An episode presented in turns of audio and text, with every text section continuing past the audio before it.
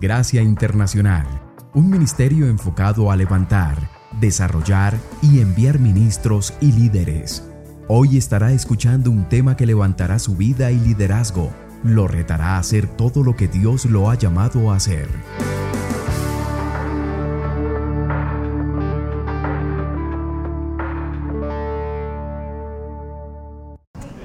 Quiero lanzarme rápidamente de una vez al mensaje aquí en 1 Pedro capítulo 3 versículo 12, quiero comenzar ahí. 1 Pedro 3 12 con un versículo sencillo. Dice, porque los ojos del Señor están sobre los justos y sus oídos atentos a sus oraciones, pero el rostro del Señor está sobre aquellos que hacen el mal. Puede tomar su lugar. Creo que es ah, interesante que nos hagamos una pregunta que creo que es relevante para todos nosotros el día de hoy, porque creo de que tarde o que temprano muchos de nosotros nos hemos encontrado en situaciones en las cuales nosotros nos hemos preguntado, Señor, ¿dónde estás? Los cielos parecen como si fueran de piedra, ¿sí o no? Cerrados. Oramos, buscamos a Dios y parece que no hay una contestación. Y hasta a veces podríamos ah, pensar de que la oración es más que simplemente comunicación. A veces pensamos como el ah, publicano y el fariseo, que pensamos de que con una oración de elocuencia estamos llegando a Dios, que con las oraciones largas y con las oraciones profundas o con cierto nivel de espiritualidad en nuestra forma de hacerlo, ¿verdad? Donde metemos dentro de cada dos, tres palabras, metemos Señor, Dios, Padre, sí Señor, sí Dios, y creemos que con la repetición de esas palabras hace nuestra oración más efectiva. Cuando en realidad tenemos que contemplar mucho más que la oración. Más que las palabras de nuestra oración, nosotros tenemos que contemplar de que la oración tiene que ver más con nosotros que con nuestras palabras. Porque cuando nosotros miramos el contexto de una oración, una oración puede ser tan corta como una sola palabra. ¿Cuántos de ustedes alguna vez en un momento de ansiedad, un momento de emergencia, han, han dicho, Señor, ayúdame? Le pregunto, ¿es esa una oración? Socorro, auxilio. ¿Sí o no? Le pregunto, ¿es esa una oración? Sí. Porque la oración no tiene nada que ver con las palabras o con la longitud de nuestra oración o de nuestras palabras, sino tiene que ver más con nosotros. Y cuando nosotros vemos, a veces consideraríamos nosotros que tenemos que ser gente súper espiritual, súper, súper espirituales, ¿verdad? Gente que tiene la cabeza en el cielo cuando en realidad la palabra de Dios nos dice en el libro de Santiago de que Elías era un hombre común como tú y yo. Sencillo como tú y yo. Una persona que no tenía nada especial como tú y yo. Pero ¿qué dice la palabra? De que Elías oraba y Dios respondía, ¿sí o no? Porque dice que una vez oró de que cesara de llover y cesó de llover por tres años y medio sobre la faz de la tierra. Ahora le pregunto, ¿cuál es la diferencia entre una oración de poder y una oración sin poder? Piense, ¿cuál es la diferencia entre una oración que verdaderamente alcanza el trono de Dios y una oración que no alcanza el trono de Dios? Porque aquí en este pasaje que leímos aquí, usa tres diferentes comparaciones o tres diferentes ah, formas de ver a Dios. Note lo que dice aquí, los ojos del Señor están sobre los justos y sus oídos atentos. pero su rostro está contra quienes? Los que hacen el mal. Lo que me parece interesante es que está usando dos diferencias de lo que tiene que ver con el aspecto de Dios. Usa, de un lado usa sus ojos y sus oídos, pero su rostro. Para mí la palabra rostro está diciendo, Él está poniendo una atención específica sobre la gente que está haciendo el mal. Pero mucho más escucha y atiende la oración de quién? Del justo. Del justo. Ahora, ¿por qué es tan importante lo que dice esta escritura? ¿Por qué es relevante para nuestras vidas en una forma práctica, en una forma común? Porque yo me he encontrado con personas que vienen al servicio, tienen la cabeza en el aire, piensan de que están ya caminando sobre las nubes, vienen, entran, vienen y se arrodillan en, en, el altar durante todo el servicio, tienen la nariz en el aire, no aplauden, no cantan, porque están como si estuvieran ellos en, unos, en un pensamiento de oración todo el servicio. Hasta he conocido pastores que pasan arrodillados todo el servicio, tratando de ser super espirituales. Le pregunto, ¿eso es la forma y la manera de alcanzar la presencia de Dios y alcanzar el oído de Dios? Creo que no. En realidad yo quiero que usted pueda comprender el día de hoy de que hay un lado muy práctico en el proceso de nuestra oración. La oración en una realidad es tal vez una de las cosas más espirituales que existe en nuestro diario vivir porque es nuestra forma de conectarnos con Dios, es nuestra forma de tener una relación con Dios, es una forma de poder tener una intimidad con Dios, ¿sí o no?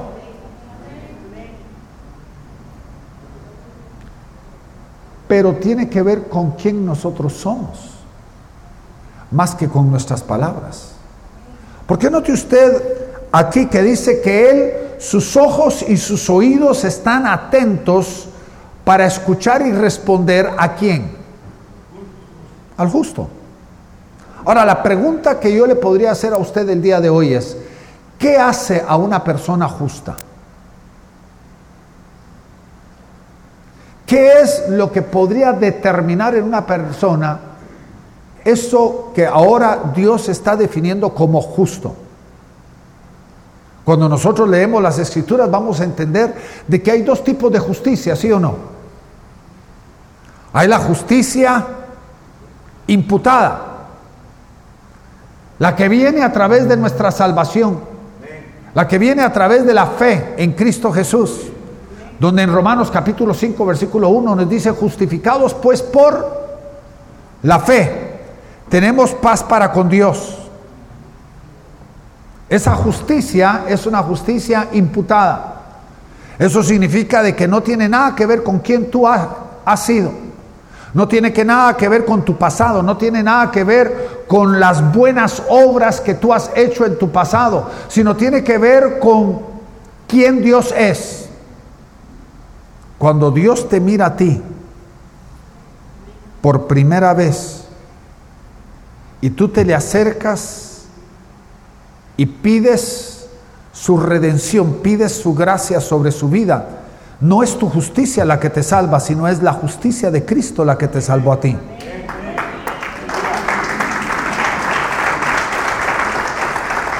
Por eso la palabra de Dios nos dice, justo es el cordero que fue inmolado.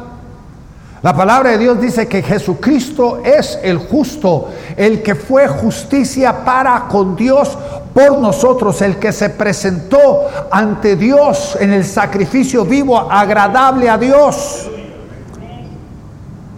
para que tú y yo no tuviéramos que ser justos para poder ser salvos. Pero también hay una justicia que no está fundamentada en la justicia de la salvación, sino se llama una justicia adquirida. ¿Qué significa eso? Significa que cuando tú eres hecho salvo por Dios, algo empieza a ocurrir dentro de tu vida. Algo empieza a pasar donde las cosas viejas pasaron y aquí todas están siendo hechas nuevas. Hay una transformación en tu vida, donde Dios empieza a formar esa justicia dentro de tu vida. Cuando más te sometes a Dios, más permites de que Dios haga la obra que Él quiere hacer dentro de tu vida. Cuando tú permites que Dios empiece a hacer la obra de transformación dentro de ti algo empieza a ocurrir dentro de ti que se llama justicia.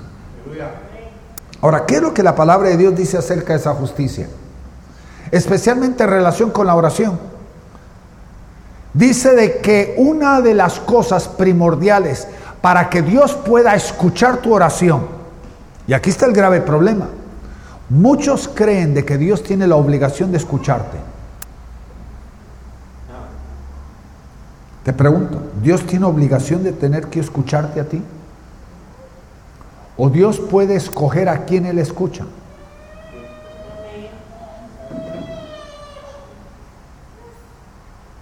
No los oigo. Piensa. Porque aquí la palabra de Dios dice de que la oración, el que Dios nos escuche, es condicional. ¿Y es condicionado a qué? a que seamos justos. Dice que sus ojos y sus oídos están atentos y dispuestos a escuchar nuestras oraciones, las oraciones del justo. Ahora, ¿qué hace a una persona justa? Vaya conmigo a Proverbios capítulo 15, versículo 29, que lo ratifica de nuevo. ¿Qué dice aquí? Lejos está Jehová de los impíos, mas él oye la oración de los justos. Por un momentito, considere usted esta primera frase de este versículo. ¿Cuántos de ustedes han oído de que Dios está tan lejos como una respiración? Pero ¿qué dice aquí? Algunos piensan de que Dios está ahí, listo, dispuesto, bien cuadradito, ¿verdad? Listo y diciéndonos a la orden, mi comandante, lo que usted quiera, solo pida. Está tan cerca. Pero aquí nos dice de que Dios también puede estar lejos. ¿Lejos de quién? De los impíos. Del impío. Porque aquí hay algo que debemos de considerar y no lo voy a responder hoy. Pero tenemos que considerar si Dios ama a todo toda la gente. Porque oímos versículos como Juan 3:16, porque de tal manera Dios amó al mundo. Pero le pregunto, ¿Él ama a todos? Porque la Biblia nos dice que Él aborrece a los malos que Él aborrece a los impíos. Y dice aquí que Él está lejos de quienes. ¿De quiénes? De los que hacen impiedad, el mal. Pero Él está cerca de quienes. Él está cerca y oye la oración de los justos. ¿Le parece a usted interesante esto? de que para nosotros a veces hay que romper algunos paradigmas dentro de nuestras vidas. Porque lamentablemente hay una confusión entre la justicia imputada y la justicia adquirida dentro de nuestras vidas. Ahora recuerde lo que le hice la pregunta hace unos minutitos. ¿Qué hace a una persona justa? Para mí, una persona es justa cuando hace obras justas. Cuando los conocemos por sus obras, por sus frutos, los conoceremos, dice la palabra. Y un árbol que produce obras injustas o impías, ¿qué tipo de árbol es? Un árbol malo. Pero un árbol que produce frutos de justicia es porque es un árbol que justo. Ahora, ¿cuáles podrían ser algunas de estas obras? Me pregunto por unos minutitos, ¿cuáles podrían ser algunas de estas obras? Vaya conmigo a 1 Pedro 3.9, por, por ejemplo. 1 Pedro 3.9 dice, no volviendo mal por mal, ni maldición por maldición, sino antes, por lo contrario, note aquí, bendiciendo, sabiendo que vosotros sois llamados para poseer bendición en herencia. ¿Qué hace el malo? ¿Qué hace el impío? ¿Devuelve qué? Mal por mal y maldición por maldición. Pero el justo comprende los principios que Dios ha establecido en el reino. De que si somos maldecidos, ¿qué hacemos? Bendecimos. Si somos ultrajados, hacemos obra bien. Le devolvemos a la gente bien por mal que nosotros hemos recibido, porque nosotros no somos hijos del maligno, sino somos hijos de quién? De nuestro Padre Celestial. Quien ama y responde, no conforme a nuestras obras, sino conforme a la bondad que Él tiene. Ahora, cuando nosotros nos volvemos hijos del Altísimo, significa de que nosotros hemos cambiado de aquella maldad y aquella impiedad que ocurría en nuestra vida en el pasado. Ahora, cuando nos ultrajan, nosotros bendecimos. Cuando nos hacen mal, nosotros devolvemos bien. Esa es justicia. Es cuando nosotros podemos no responder conforme a nuestra naturaleza carnal, sino conforme a la naturaleza que Dios está desarrollando dentro de nuestra vida. La naturaleza que Dios está queriendo imputar dentro de nosotros. Ahora vaya conmigo al próximo versículo, el versículo 10. Nota lo que dice. El versículo 10 dice, porque Él que quiere amar la vida y ver buenos días, ¿qué tiene que hacer? Tiene que qué? Refrenar. su lengua del mal y sus labios que no hablen qué? Engaño. La justicia se va a manifestar en qué forma tan práctica. En nuestra forma de qué? De hablar. Ahora, yo no le estoy hablando tanto solamente de la murmuración, de la crítica, del chisme, de la queja alabanza, sino le estoy hablando de aquella aquel tipo de comunicación que usted tiene en lo íntimo de su caminar. En aquella, aquel momento cuando usted está en lo privado, cuando usted está con su cónyuge, cuando usted está con su familia, cuando el público no lo escucha. Le pregunto, ¿cómo es su comunicación en ese momento? ¿Positiva, negativa? ¿Fatalista? ¿Cómo es su tipo de comunicación? Porque la palabra de Dios dice de que refrena su qué? Lengua. Y la palabra de Dios nos dice en el libro de Proverbios que en las muchas palabras no falta qué? El pecado. Tarde o que temprano, cuando uno habla mucho, se le va a salir el pecado. Se le va a manifestar el pecado en su, eh, su plática. Porque va a decir cosas uno que nunca debería de haber dicho. Uno va a hablar cosas que nunca debería de haber hablado. Ahora note lo que dice Salmos. Manténgase ahí en 1 Pedro 3 porque vamos a volver, pero mire lo que dice Salmos 17.1.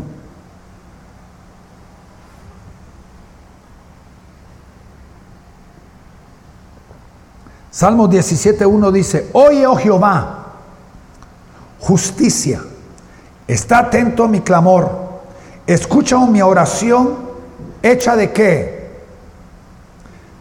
Sin labios de engaño. Note, ¿qué es lo que Dios va a oír? Dice que va a oír la causa justa. ¿Y cómo manifiesta la causa justa en este versículo? Dice de que es hecha por labios que no han profanado qué? Engaño. Usted puede entrar a este lugar, usted puede estar hablando en lenguas, y usted puede estar orando, y usted puede cantar, y usted puede tener la voz muy diferente a la que yo estoy teniendo ahorita, ¿verdad? Porque no sé qué me está pasando, pero se me está yendo la voz.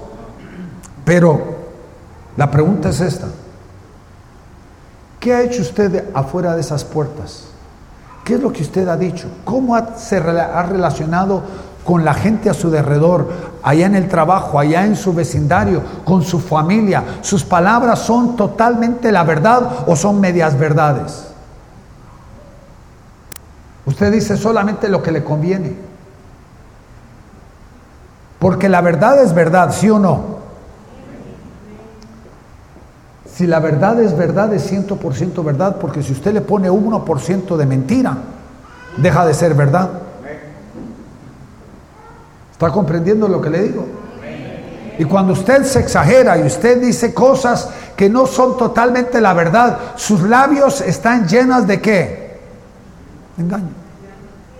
Y Dios no oye a los labios de engaño. Ahora regresemos a 1 Pedro capítulo 3, de nuevo. Y veamos el versículo número 11. Note lo que dice. Apártese del mal y haga bien. Busque la paz y sígala. Estamos hablando de la justicia, ¿sí o no? ¿Qué hace el justo? El justo no corre hacia el mal. El justo no depende en su propia fortaleza. El justo no le hace juego a la tentación, sino que hace el justo. Ve el mal y se aparta. No anda jugando con, la, con el mal diciendo, bueno, ¿qué tan cerca me voy a acercar del mal sin quemarme? El justo se aparta, porque la primera característica del justo, ¿sabe cuál es? entiende de que Él es débil también. Entiende de que Él puede caer en cualquier momento. Pero algo excepcional pasa. Aunque tú hayas caído, aunque tú hayas pecado, la palabra de Dios te dice que todavía tenemos un recurso. Vaya conmigo a Santiago capítulo 5, versículo 16. Santiago 5, 16, ¿qué dice? vuestras ofensas unos a otros y orad unos por otros para que seáis sanados. La oración eficaz del justo puede mucho. Ahora, ¿qué hace tu oración eficaz? ¿Qué hace tu oración eficaz? Dos cosas. Dice primero de que es cuando tú edificas sobre tu justicia. Pero dice de que la base es cuando tú aprendes a confesar tu pecado. Ese es el grave problema con la mayoría de nosotros los cristianos. ¿Sabía usted eso? De que muchos de nosotros no hemos tenido el hábito, la costumbre de qué? Confesar nuestros pecados. A veces cuando nos hemos vuelto cristianos evangélicos, nos volvemos anticatólicos y ese es un grave problema. Y probablemente donde nos están ganando los católicos a nosotros, ¿sabe cuál es? El hecho de que la rutina de su adoración es la confesión. Nos hemos apartado por volvernos anticatólicos, nos hemos apartado de algo que es verdaderamente bíblico, donde dice que debemos de confesar nuestros pecados.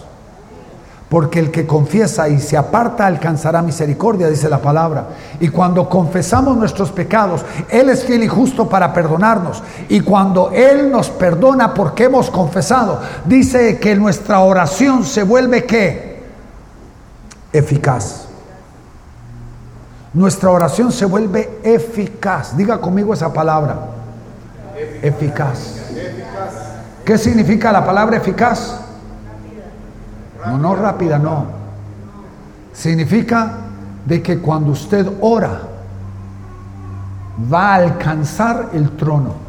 Cuando usted ora, usted va a lograr poder tocar el corazón de Dios. Eso lo hace eficaz. ¿Está conmigo? Ahora veamos una segunda cosa que nos lleva a que nuestra oración sea escuchada por Dios. Este pasaje todos lo sabemos, segunda de Crónicas 7:14. Y usted ya lo sabe. Dice, si mi pueblo sobre el cual mi nombre es invocado me buscare, se humillare y me buscare, se apartare de su pecado, ¿qué hará Dios? Dice, Él nos oirá desde los cielos nuestra oración. Pero ¿cuál es la clave del poder de la oración ahí? La humillación. ¿Sabe cuál es el grave problema con muchos de nosotros? Que el grave problema del cristiano es no entender verdaderamente qué es la humillación. Algunos de nosotros creemos de que somos supercristianos otros nos creemos tierra. Pero quiero que usted entienda, ninguno de los dos Dios nos hizo. La humillación es comprender exactamente quién nosotros somos delante de Dios. Ni más altos, ni más bajos. Porque no soy menor de lo que Dios ha dicho que yo soy, ni soy mayor de lo que Dios ha dicho que yo soy. No soy menor de ti, ni soy mayor que ti. No me estoy creyendo mejor que tú, ni menor que tú. ¿Está entendiendo lo que le digo?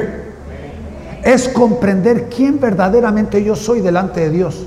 Y cuando me humillo delante de Dios y busco su rostro y oro desde, desde lo profundo de mi corazón, entonces mi Dios va a escuchar mi oración y va a sanar aquellas áreas de mi vida que necesitan ser sanadas.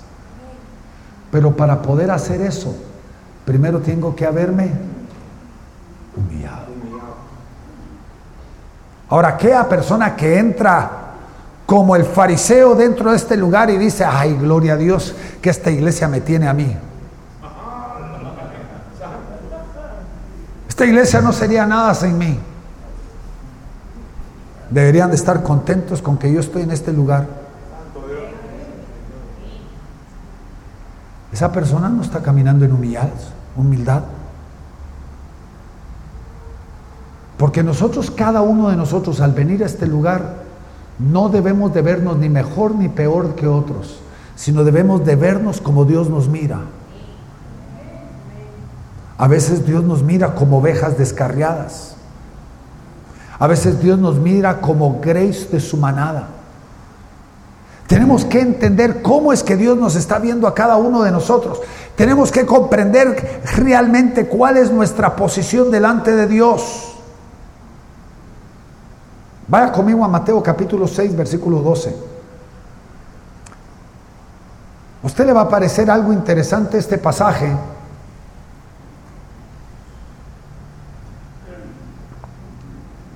Porque este versículo 12 dice algo interesante que muchos de nosotros no hemos tomado en cuenta.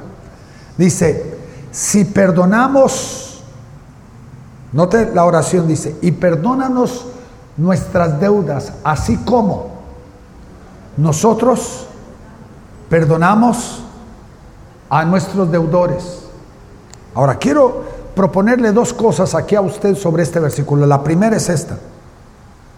Muchos de nosotros creemos o tenemos el falso concepto de que no importa nuestra vida y nuestras actitudes y el corazón que nosotros estamos cargando dentro de nuestro pecho. No importa cómo nos estamos sintiendo, Dios tiene la obligación que si yo vengo oro y le pido perdón, Él me tiene que perdonar.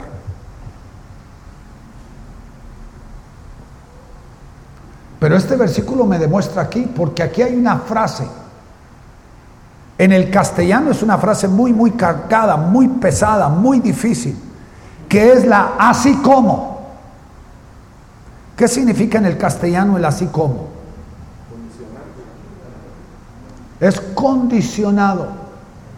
Y entonces Dios condiciona su perdón. ¿A qué?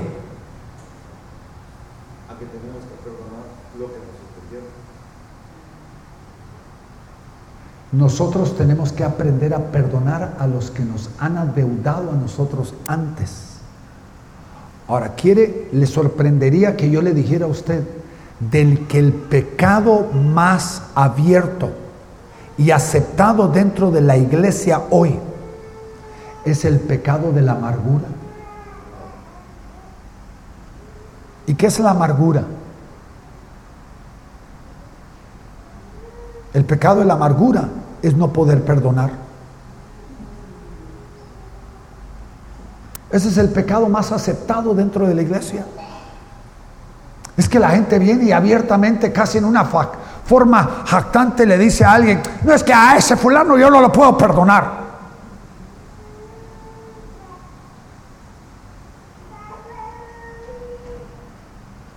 Ahora, ¿qué dice Dios?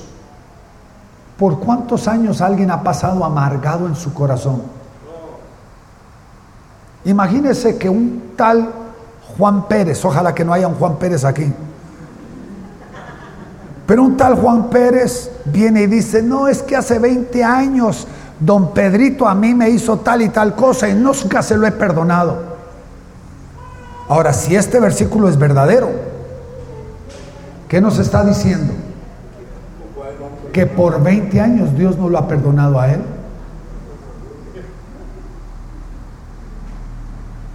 ¿Me están escuchando? Porque no lo estoy inventando yo. Yo no se los estoy creando a ustedes. Esto vino de los labios de quién? De nuestro Salvador, el que nos quiere perdonar todas nuestras ofensas. Ahora, la segunda tesis de, esta, de este versículo es este. Este versículo en dónde está? ¿En qué pasaje se encuentra? se encuentra en lo que nosotros conocemos como el Padre Nuestro. Es la oración más reconocida y más orada. Algunos de ustedes que salieron de la otra iglesia, ¿verdad? Del pasado y se portaban muy mal cuando ustedes iban al confesatorio, le decían, mire, 10 padres nuestros, 20 padres nuestros. como penitencia. Y todavía usted no entiende lo que dice el versículo 2 entonces. Porque Dios nos está mostrando, oígame bien, si nuestra oración va a ser efectiva, primero tiene que haber un corazón de qué? De perdón. ¿Usted cree que yo me puedo acercar a Dios y decirle, Señor, perdóname, fíjate que te pequé? Y Dios me va a venir y me va a decir, pero ¿te recuerdas de lo que han hecho contra ti? Tú no los has perdonado y tú me estás pidiendo que yo te perdone. Jesucristo habló mucho sobre esto. Hasta mencionó una parábola, se recuerda, del deudor que cuando debía tanto, tanto, tanto, que era imposible de que él pudiera en toda una sola vida poder pagar la deuda que él tenía se agarró de la misericordia del rey y el rey lo perdonó, pero saliendo él del palacio encontró a un su amigo que le debía un poquito de dinero que era suficiente para poder pagarlo en un mes. Y el hombre le dice, yo no te lo puedo pagar, lo mandó al bote, lo mandó a la cárcel. Cuando el rey supo lo que había hecho este hombre, ¿qué hizo él con él? lo mandó a los verdugos. Porque el que había sido perdonado mucho debería de perdonar qué? Lo mismo. Y si tú no estás dispuesto a perdonarle a otros sus ofensas, ¿cómo puedes tú esperar de que el Padre Celestial escuche la oración de arrepentimiento de tu corazón? Cuando tú le, le clamas y le pides de que Él te pueda perdonar a ti, ¿Están conmigo? Ahora vayámonos a otro punto.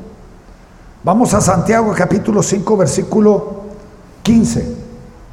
Santiago 5, 15.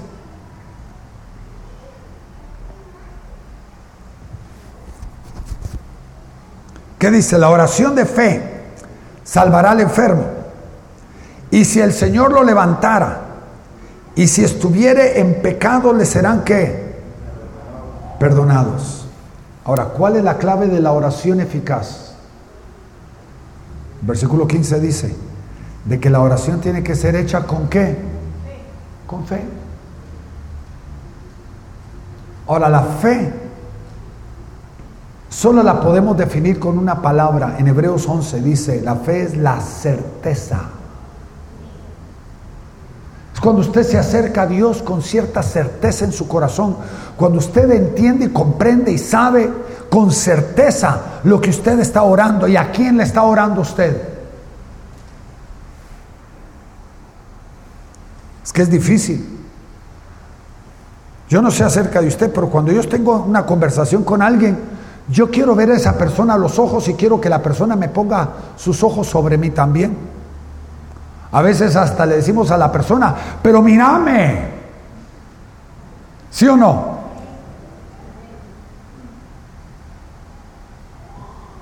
Ahora con Dios, cuando Dios no está físicamente presente, a veces se nos es un poco difícil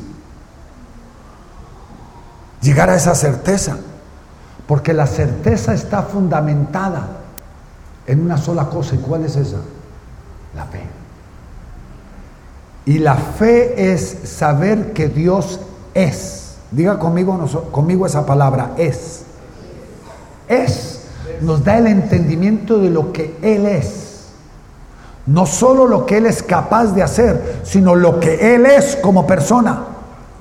Fe es la certeza de que Dios es. Y cuando yo tengo fe, mi oración es escuchada.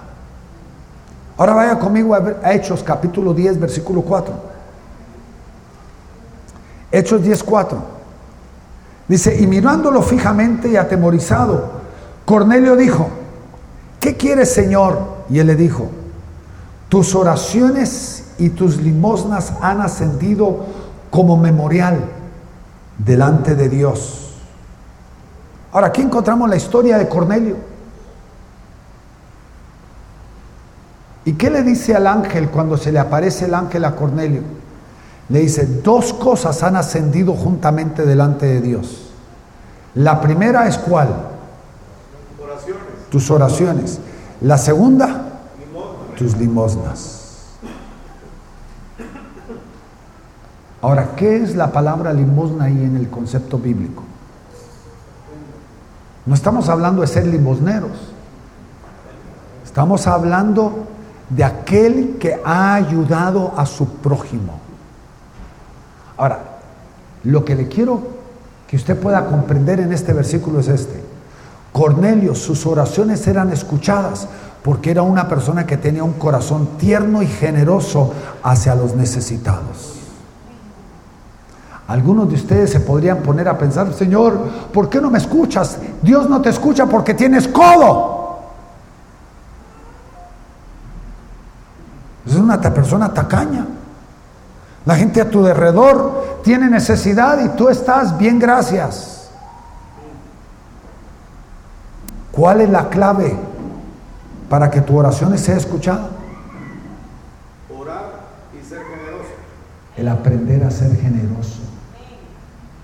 Ahora, tú y yo sabemos de que hay diferentes formas de ser generoso. Somos generosos cuando somos fieles en darle a Dios el diezmo del Señor y nuestras ofrendas. Pero también cuando le damos al necesitado, al menesteroso, le damos a la persona que no tiene. Es como si estuviéramos dándole a Dios ofrenda también. Ahora, esto sí, usted sepa distinguir el diezmo de la ofrenda. Por eso dije que el diezmo es del Señor y la ofrenda es suya. En mi iglesia, cuando estamos recogiendo el tiempo de los diezmos y las ofrendas, siempre decimos esa frase. Hoy, ahora es el tiempo de darle al Señor el diezmo del Señor y nuestras ofrendas. ¿Sabe por qué? Porque el diezmo no le pertenece a usted, ya es de Dios. Usted no le da a Dios algo que es suyo, usted le está dando a Dios lo que es de Dios. Y se lo está dando en el alfolí. Se lo está dando a usted en su lugar de adoración, en donde usted es alimentado y cuidado.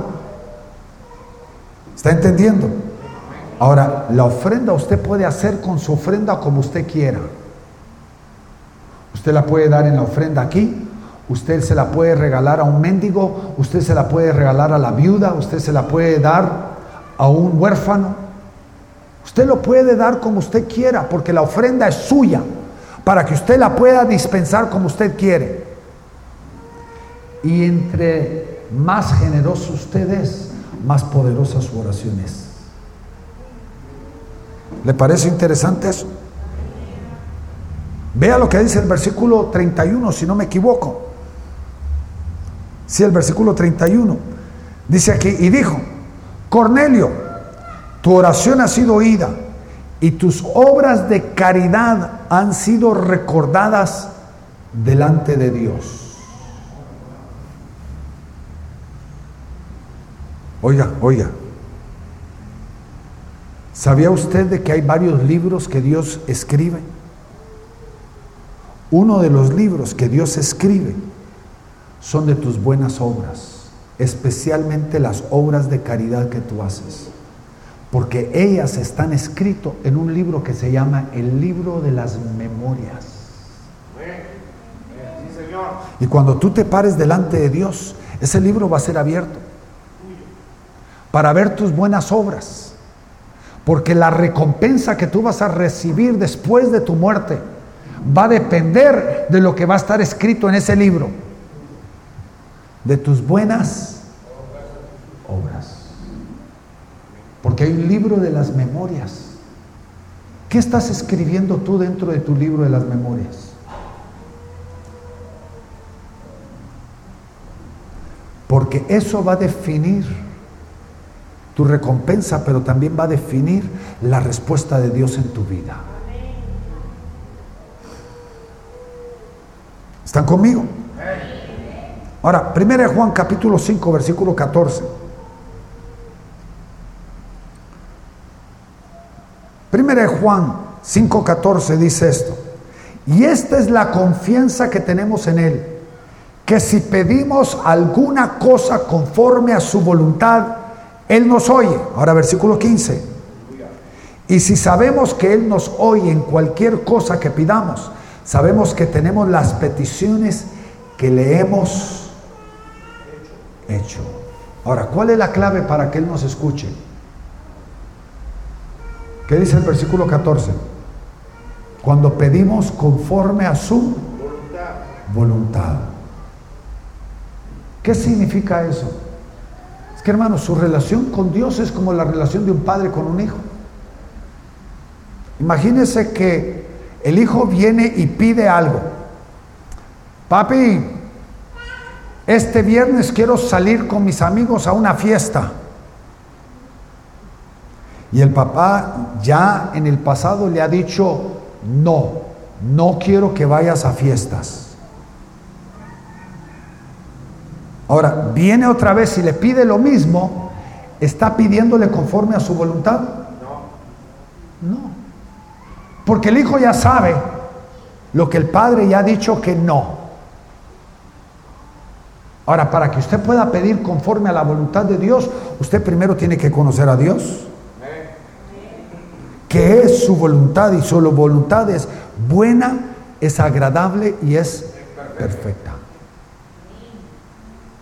Pero usted tiene que conocer su voluntad para que usted no pida algo que va fuera de su voluntad. Para que usted no pida algo que va en contrariedad a su voluntad. Porque yo conozco a muchos cristianos que dicen, pero lo pedí y no lo recibí. La pregunta es, ¿Lo pediste conforme a su voluntad o conforme a tu voluntad? Porque hágase tu voluntad y no la mía.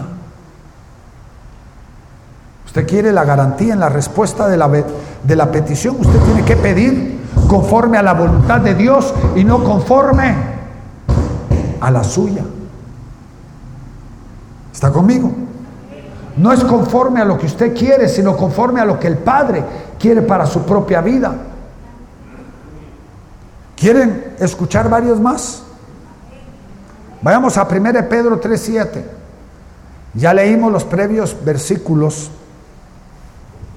los versículos previos, pero veamos ahora el versículo 7. Note lo que dice el versículo 7, dice, vosotros maridos, semejantemente, habitad con ella según la ciencia, dando honor a la mujer como vaso más frágil, como a herederas juntamente de la gracia de la vida. Ahora, ¿cómo dice aquí al final? ¿Cómo dice al final? Para que vuestras oraciones no sean estorbadas o impedidas.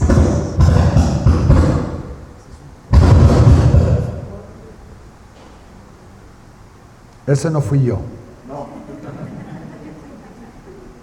Ni es mi unción, tranquilos.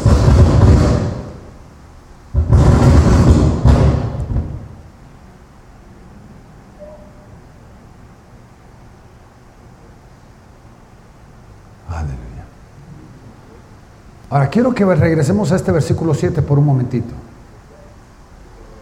¿Cómo comienza? Diciendo, ¿y vosotros qué? Maridos, ahora quiero que entienda de que ahí, aunque está hablando a los varones, es un versículo que se refiere a ambos. Porque los dos estamos en un pacto matrimonial, mi esposa y yo. Y cuando yo la deshonro a ella y no le doy el lugar que a ella le corresponde en el matrimonio, en mi vida, en la familia, en el honor, algo se va a estorbar en mí. Oiga bien lo que le voy a decir, póngame atención. Cuando hay algo que está estorbando mi relación en el matrimonio, eso mismo está estorbando mi relación con Dios. Porque mire a la persona que usted tiene a la par. Dios se refleja y se manifiesta a través de esa persona. Usted piensa de que usted puede adorar y relacionarse con Dios y tener una mala relación con la persona que está a la par, usted está equivocado. La relación con Dios no es que dependa, sino es fortalecida cuando nuestra relación con nuestro prójimo es fortalecida. Ahora, no le está hablando solamente a los maridos, está hablándole también a las esposas. Porque si usted lee los próximos versículos, los que van más adelante por ahí, versículo 14 y 15, póngame atención. Le habla primero a los maridos en el versículo 7, pero en el 14, 15 y 16 le habla a las mujeres. Ahora, ¿qué es lo que está diciendo aquí? Tú quieres que tu oración no sea estorbada. Tú tienes que fortalecer tu relación conyugal. Tú tienes que aprender a honrar al que se merece honor. ¿Está conmigo? Usted tiene que darle lugar a la persona que merece ese lugar. Óigame marido, su esposa no es de segunda categoría dentro de su hogar, su esposa es de primera categoría. Porque aquí no está usando de aquellos vasitos que usted compra en el mercado que a la primera lavada se rajaron. Ese vaso frágil no es aquel vasito que se rajó a la primera lavada. Está hablando acerca de un vaso que es de honor. Un vaso que es precioso. Ahora también a ustedes esposas. ¿Qué tan preciosos son sus maridos? Porque si usted quiere, esposa, que su oración sea escuchada, usted también tiene que darle su lugar a su marido. Su relación con su esposa y su relación con su esposo va a fortalecer o va a debilitar su oración. ¿Le parece interesante? Ahora quiero terminar con este versículo. Colosenses 4:2.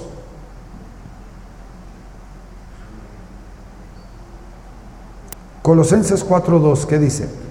Perseverad en la oración, velando en ella con acciones de gracia. ¿Cuál es el mandamiento de Dios? ¿Sabe cuál es el mandamiento de Dios? En otro versículo, uno de los versículos más cortos de la Biblia que dice, orad sin cesar.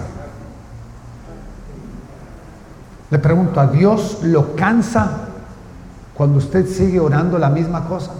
No. Es que se recuerda usted aquella parábola de aquella viuda que necesitaba justicia de parte del juez y la razón o la forma que el juez respondió positiva a la viuda fue de que ella estuvo pidiéndole sin cesar su justicia. Y en la misma forma, si usted quiere que Dios responda, usted no simplemente viene y dice, Señor, te recuerdo la oración que te hice hace 20 años. Usted tiene que hacer qué? Orar sin cesar y continuamente. ¿Para qué significa eso? Significa de que usted se va a parar firme sobre la necesidad de la oración que usted tiene en su vida. Hay cosas en nuestra vida. Si usted está pidiéndole al Padre salud, no se rinda a la segunda oración. No tire la toalla a la tercera oración. ¿Qué es lo que el Padre le está diciendo?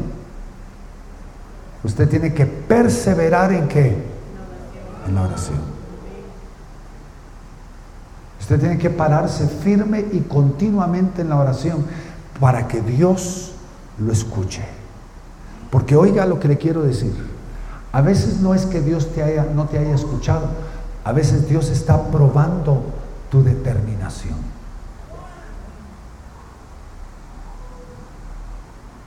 Dios está probando tu determinación para ver qué tan determinado tú estás para poder encontrar lo que estás pidiéndole a Dios. Porque lamentablemente algunos de nosotros somos rápidos en olvidarnos las cosas de Dios. Porque no estamos dispuestos a perseverar hasta hallar lo que Dios tiene para nosotros. ¿Cuántas veces tú te has rendido? ¿Cuántas veces has tirado la toalla? ¿Cuántas veces tú has abandonado la carrera simplemente porque has dicho, Dios no me ha escuchado, Él es malo, Él no me está queriendo responder y tiras la toalla cuando Dios está buscando la perseverancia de parte de ti para que tú encuentres lo que Él está queriendo darte? Aquí están las claves de la oración. Tu oración no tiene que ser elocuente. A veces tu oración puede ser la menos elocuente de todas. A veces puede ser en formas, como dice la palabra, con gemidos indecibles. Eso no es solamente un gemido que viene del, del espíritu del hombre que tú no comprendes, sino hay veces que las palabras no te alcanzan para poder decir lo que verdaderamente necesitas decir. Pero Dios conoce lo que tú estás diciendo. Porque Él conoce el gemido de tu corazón. Pero hay cosas que pueden interferir en tu vida.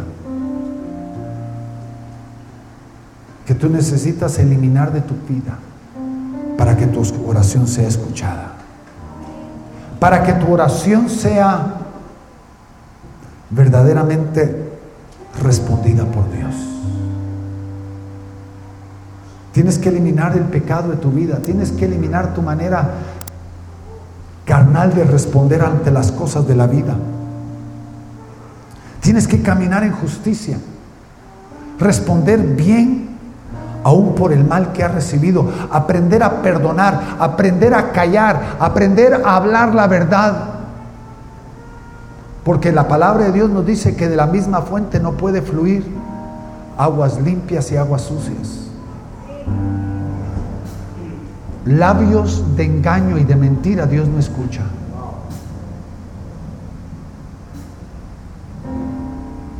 Pero también tienes que aprender a perdonar a aquellos que te han adeudado. Elimina de tu corazón el orgullo. Camina siempre en humildad, permitiéndole y dándole a Dios el lugar para que Él pueda hablar y corregirte cuando tú necesitas ser corregido. Aprendiendo a honrar especialmente a tu cónyuge, honrando a tus padres, honrando a tus hijos, para que tu oración no sea estorbada. Orando con fe y con perseverancia. Creyendo de que Dios es. Amén. ¿Por qué no cerramos nuestros ojos hoy? Padre, en este momento estamos delante de ti. Porque hay cosas en nuestras vidas que han obstaculizado, interferido, estancado. Aquella línea abierta que hay entre nosotros contigo. Y a veces hemos permitido que la duda, el temor, aún la amargura, llenen nuestro corazón y nuestra mente. Y hemos dudado de tu bondad y hemos dudado de aún de tu disposición, Señor. Te hemos acusado de no querer responder cuando el problema no está en ti, Señor, sino está en nosotros. Señor, hoy ayúdanos confrontar aquellas cosas de nuestra vida que necesitan ser confrontadas. A sacar de nuestra vida aquellas cosas que tú has venido, Señor, confrontando, queriendo limpiar, para crear un vehículo, un canal abierto a ti, Señor. Hoy, Señor, trabaja con nuestro corazón y nuestra mente, con nuestras actitudes. Purifícanos, límpianos, lávanos. Señor, permite que tu obra sea verdadera en nosotros, Señor. Y hoy te alabamos y te bendecimos y te damos toda la gloria y todo el honor por lo que tú eres,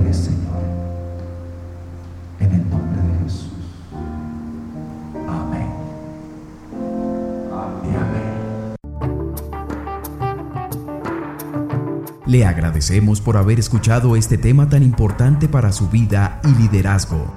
Si tiene preguntas sobre el ministerio o quiere saber más sobre Gracia Internacional, puede dirigirse a nuestra página de internet www.graciainternacional.tv o escribir al info arroba graciainternacional.tv.